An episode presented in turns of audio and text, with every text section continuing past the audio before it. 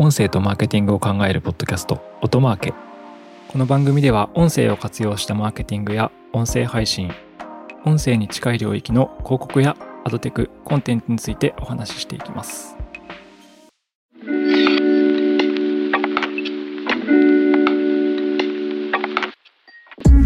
音なるの高橋です。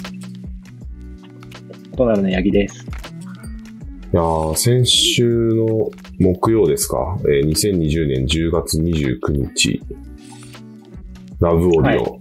ちょっとまたね、これ収録日とずれるかもしれないですけど、はい。あ、そっか、先週じゃないかもしれないですけど、弊社も参加してまいりました。はい。そうですね。ラブオーディオね。あの、ちょっと全然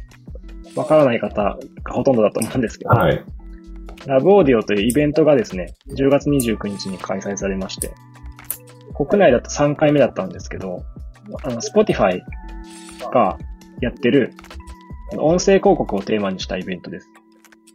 そうで、日本は3回目だったんですけど、ヨーロッパだと、Spotify が主催で、Rubicon という SSP とか、あと Google とかを複数社を呼んで、あの、音声広告の啓蒙活動とか事例の共有とかのためにやってるイベントです。ラブオーディオっていうイベントですね。これあの、いや、すごい、あの、細かいポイントなんですけど、あの、ラブオーディオの、ラブの頭は小文字なんですよね。で、オーディオの方が A っていう、なんかこの僕字面も結構好きで。ああ、てか、Spotify らしい。そう。なんか、粋な、粋な感じがおおしゃれれですよね。そう、おしゃれなことをするなってそういう。ラブオーディオ1回目と2回目は、あの、半年に1回やってるんですけど、はい。なんかシャープついてたんですよね、頭に。確か。えー、あー、ハッシュタグか。ブオーディオだったんですけど。なるほど。そう。だけどなんか、この3回目から、なくなりましたね。普通にラブオーディオになって。はで、ちなみに。に、半年に1回やってるんで、前回が、しいつだ ?4 月？かな ?4 月で、その前が、えっ、と、2019年の12月だったんですけど、うんうんうん4月だとおかしいか。もうちょっと後だったかな。2010、その2回目は2020年の5月か ?6 月か。なんか だんだんわかんなくなって。で、1回目は、あのーおリアルだったんですよ。実際のリアルイベントで、うんうん。やったんですけど、2回目、3回目以降はちょっとコロナの環境下に入ってしまったんで、バーチャルで開催されたっていう感じうんですね。うんうん。多分参加企業が500社ぐらいかな？400から500とかいう企業の方が、あの、閲覧としては参加されてて。で、何かっていうと私も登壇しましたって話そうですね登壇をさせていただいたんですけどっていう話です。オトナルは、えっと、まあ、ゲストセッションっていうんですかね。えー、そうだ、ゲストセッションの中に、今回は、あの、クライアント様と一緒に、えっと、弊社代表の八木と、えー、クライアント様が KDDI さん、KDDI ウェブコミュニケーションズさんと、えっと、登壇したという形になります。そうですね。で登壇自体は、そのラブオーディオ日本で3回目だったんですけど、1回目と今回の3回目の2回を登壇しているので、今回2回目のゲスト出演だったって感じです。でも、あの、正直オンラインなんで、まあ僕らはみんなオフィスで見てたんですけど、なんかどういう感じになるのかなと思ってましたけど、結果すごいいい、あの、セッションだったなと、まあなんか自画自賛みたいになりますけど。僕らの話は、あの、KDDI ウェブコミュニケーションズさんが出ていただいたので、すごい時間も割いていただいて、あの、かなりリアルな音声広告についての効果とか、こうやって効果減少するべきだよとか、えっ、と、プランニングをこうやって進めていくべきだよとか、あと、音の AB テストでこんな感じで測っていきますよとかって言えたから、そこはそこで面白かったかなって思うんですけどね。なんかただ、話、あの、それはいもそうですし、はいはい。演出も、あのイベント結構演出も、はい。あとはその、私たちのパート以外で、やっぱ Spotify Japan が、あの、音声広告の、毎回新しいリサーチとかをしてくれて、ん事例とか出していくんですけど、それもすごくいいイベントですよね。僕らも登壇してる私たちもね、すごく気づきがあるっていうか。そうですね。今回、Spotify さんの中身もすごい、まあ、実際この回に向けて気合入ってるんだとは思うんですけど、あの、脳科学に与える影響の動画とか作られてて、やっぱこの、この回用にそう、音声広告が脳科学に与える影響の動画ですよ、動画。もう一つのイベントのために。いや、さすがだなと思って。確かにね。はい。でイベント中の演出とかも、なんか、その、音楽で意気揚々とさせる感じっていうか、うんうんうんうん。オープニングの導入曲とかのこう上げ方とか、シーンとシーンの切り替わりのこうテンションの上げ方とかすごいいいイベントですね。かっこいいっていうか。あとは、単純にやっぱり Spotify さんの、そのユーザーの伸びというか、媒体としての、まあ、広がりみたいな部分もびっくりしましたね。うん僕らの、あの、持ってる最新のデータだと、ユーザー数が5000万人のプレイリスト30億っていう、まあ、それもすごいんですけど、うんこの間見たとき、もう、もう6000万の40億に増えてたんですよ。ああ、確かに。で、びっくりしたのは、ユーザー1000万人増える間に、プレイリスト10億増えるんだなっていう、やっぱり、すごく尖った媒体ですよね。あの、すごくキャラクターのある媒体というか。でも個人が作ってるプレイリストも入ってるんですよね。あ、もちろんもちろん。てか、ほとんどそれなんじゃないですか。その40億に関しては。でも、だとしても、増え方おかしくないですか ?1000 万で10億増えた。あだから、1ユーザーあたり何、何個も何個も作ってるっていうことですよね。100増えてるってことですよ。1ユーザーあたりです1かユーザーあたり 100? 全然作るんじゃないですか？だから、もしかしたらもう、200とか300とか作ってる人もいるみたいな話なのかも。あ、なるほど。でも、あいや、でもその形式で言うと、そうですね。個人も作りますし、公式が結構量産してるって感じな気もします。はいはいはい。公式でね、それだけやる仕事の人がいるっぽいから、曲のプレイリストをめちゃくちゃ作るみたいな。あれ、公式だけじゃなくていますよね。そもそも。非公式でもそれのプレイリストを作るみたいなことをなんか、なりわいにしてる人がいるって聞きあました。そうなんですね。はい。確かに。それ国内、か国内っていう海外の話だと思いますけど、はい。そうですね。その辺の話が前提にあった上で、まあ、うちの配信の話、本当に具体的なところまで KDDI ウェブコミュニケーションズさん含めてお話しいただいて。そうですね。さっきの脳科学の話は、どんな感じの内容だったか。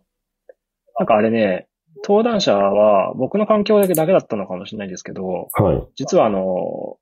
登壇者はこうオンラインで繋いで、ま、待機時間があるんですけど、はいはいはいはいはい。まあ動画画面に流れてなくて、あ、そうなんですか？後で見たんですけどね、オーディオだけ流れてて、はい。ちょっと多分ね、配信の仕組みの問題だと思うんですけど、はいなんか中継基地があって、そこで一回受け取って、受けてるんで、そこから配信したものはなぜか登壇者側の情報では出てこない。そう音では聞いてたんですけど、そうなんですね。後で見ようって思ったんですけど、なんかその、なんかそこに対する感想あります？いや、その、あの、ずっと、例えば、音声って、まあちょっと具体的なことはあれですけど、音声って、まあ認知に強いとか、じゃあアンケート結果としては何倍以上認知効果が得られましたとか、そういうのって、うちも使ってるじゃないですか。あの、お客さんに紹介するときに。うんでそれが実際脳科学で、あの、注目と感情関与と記憶の意思決定に重要な指数、総合効果を見た結果、証明されました、みたいな。そういうなんかもうあの科学的にそもそも人にあのオーディオが与える効果を、エビデンスができましたみたいな話だったんで、いやもう改めてこれはもうあの、かく、なんかその時の、えっと、サンプルの傾向によるアンケート結果ですとかじゃなくて、もう人間の構造上オーディオっていうのはあの効果があるものなんですって自信持って言えるようになるなっていうのが、すごい、確かに。はい、価値のある情報だったなって思いました。ニールセンですよね。ニールセンの調査って、はい。そう。あ、で、そうですね。今のちなみに話は、このポッドキャストの説明部分にも載せさせていただくんですけど、Spotify が動画を設置しているサイトを作ってくれてるので、あと PDF でもね、あの、インフォグラフィックでまとめてくれてるんですけど、それとか見ると、けあの、結果もわかるんでいいかなと思います。はい。公開しますので、皆さんぜひ見てみてください。あとは、あれですね、あの、他社様も出てたじゃないですか。ニュースピックスさん。ニュースピックス、よかったですよね。面白かった。話としては、音声広告じゃなくて、ちょっとそこの部分だけ脱線じゃないんですけど、別テーマであの、ポッドキャストでしたよね。はい。そうですね。ポッドキャスト中心の話で。いや、なんか、ニュースピックスさんでポッドキャストじゃないですか。その、なんか、事前に持ってた印象だと、やっぱり、ポッドキャストってニュース系のものとかが強いから、なんかそういう話をするのかなと思ったら、もう、全然その後藤さん、その当日登壇されてた後藤さんのお話が、自分がいかにポッドキャストというメディアが好きで、あの、日々どんな影響を与えられてるかみたいな、すごく、こう、熱い話で。でもそれがすごく説得力があって、はい。リアルな結構、し一つ先の市場感な感じがしますよね。あの人シリコンバレーですね、住んでるの今。はい、そうですね。アメリカ現地での感覚と、で、なんか朝の散歩で、ポッドキャストで泣いちゃうって言ってましたね。言ってましたね。おっしゃってました。あの、でもあの面白いっていうか、わかるっていうかね、はいそうなんだっていう。その中身をちゃんと説明してくださってたじゃないですか。あのー How I Built This かな？我々も以前見ましたけど、あのーう会社の成り立ちとかビジネスの成り立ちを直接、あのーそれを作った人にインタビューするっていうポッドキャストが海外であるんですけど、あ、はい。まあその中の一つのエピソードを聞いてて、あの涙を流したっていう話もそうだし、なんかそこで一回その人の語り口でどうやってどういう思いを持ってその会社を作ったか聞いてたら友達みたいな感覚になっちゃって、あの、インタビューとか絶対できるだろうと思って行ったらダメだったみたいな話とか、面白い。面白かったですね。すごいですよね。なんかそういう熱いコンテンツみたいなのはまだ日本には多くはないのかなと思いつつ、うんうん、うん。そういうものはで、てかあそこまで語り、語る人がいるっていう風に多分なるんでしょうね。ポッドキャストの。もっともっと。そうですね。まあ、ドキュメンタリーとか、それこそトゥルークライムとかもそうですけど、まだまだ国内だと開拓されてないジャンルがいっぱい海外だと、なんていうんですかね、どんどん流行っていってるんだと思うので、話題になっていって、そうですね。非常に面白かったです。あとはなんか、あとはは私たちいはい。が、一応登壇した内容は何かっていう話をお伝えすると、KDDI Web Communications さんは、ジンドゥっていうあの、ホームページを簡単に作れるサービス、サースですね。サービスを、まあ、クラウドサービスを提供してて、でここのあの、今広告出稿を、私たちオトナルでも担当させていただいてるんですけど、音声広告でメッセージを伝えていくっていう感じの、はいメッセージというかブランディングですね。伝えていくっていうような事例をやってまして。で、その中でやったことが、あの、まずユーザーターゲティングをしてるんですけど、音声広告でターゲット、ターゲティングしてるんですけど、わざと3種類ターゲット作って、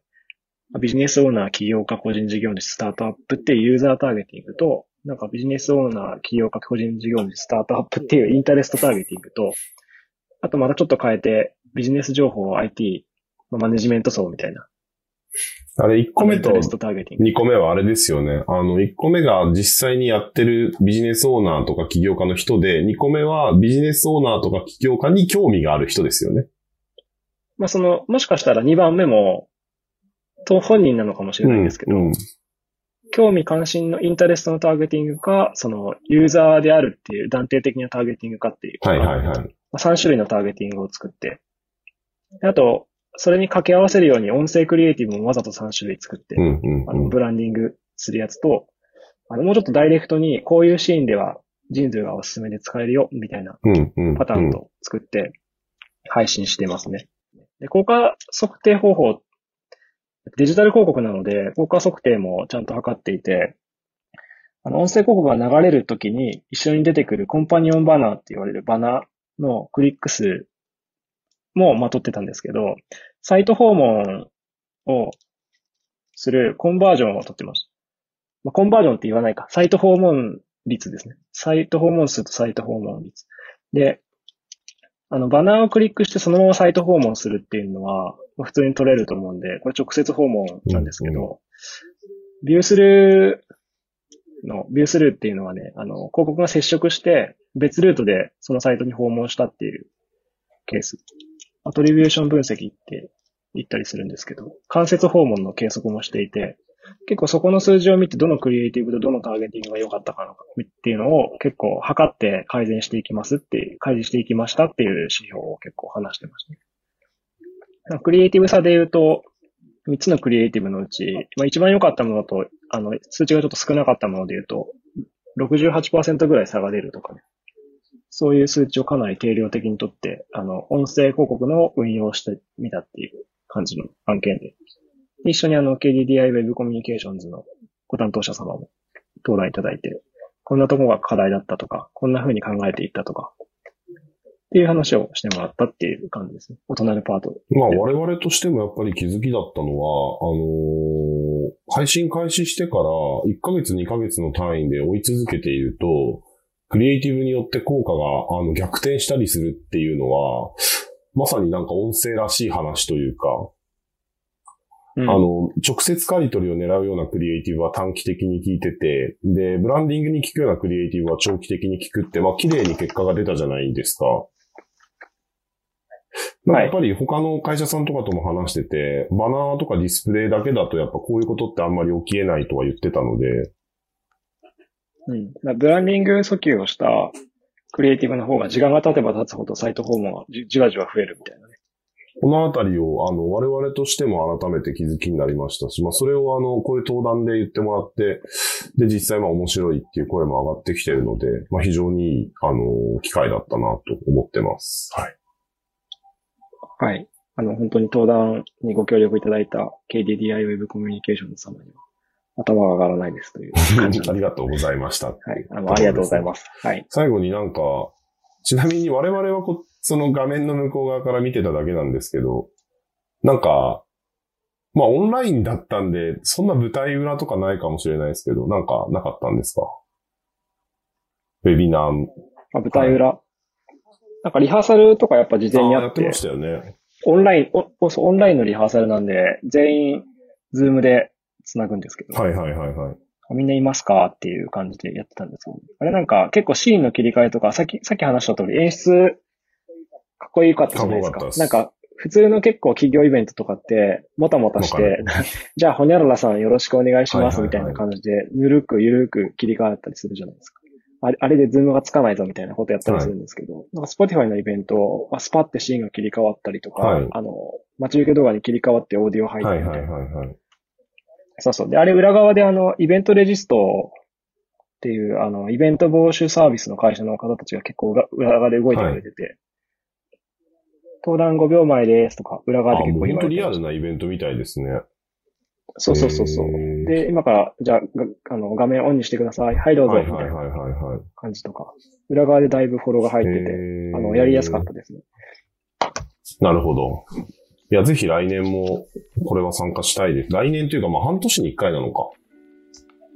なんで、そうですね、僕らは参加できると思いますけど、うんうん、今回500社ぐらいかな。撮ったんですけど、まだあの参加したことのない音声広告に興味のある企業さんとか広告代理店さんは、あの、出たらいいかな。出出るんじゃなくて、閲覧したらいいかなって。そうですね。はい、すごく勉強になるし、あの、今、今だとウェブ、ウェビナー開催なんでね、全く普通につけっぱなしにしとくだけでもいいと思うんですけど、うんうん、音声広告の多分一番、なんですかね、ノウハウとか事例が詰まった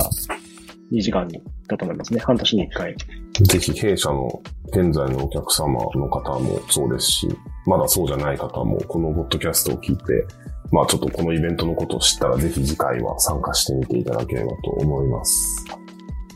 そうですね。ちなみに、もうこれ最後ですけど、プログラマティックがすごいやっぱ伸びてるって言ってました。ああ、言ってましたね。はい。 Spotify が、僕らオトナルとしては、あの、 Spotify って純広告とプログラマティック広告って2種類があって、はい、どっちでも買い付けたりできるんですけど、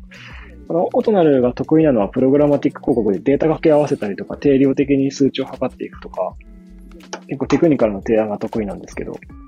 やっぱ Spotify としても、プログラマティックが伸びてるって、やっぱ言ってます、ね、やっぱそういう情報がすごい鮮度高い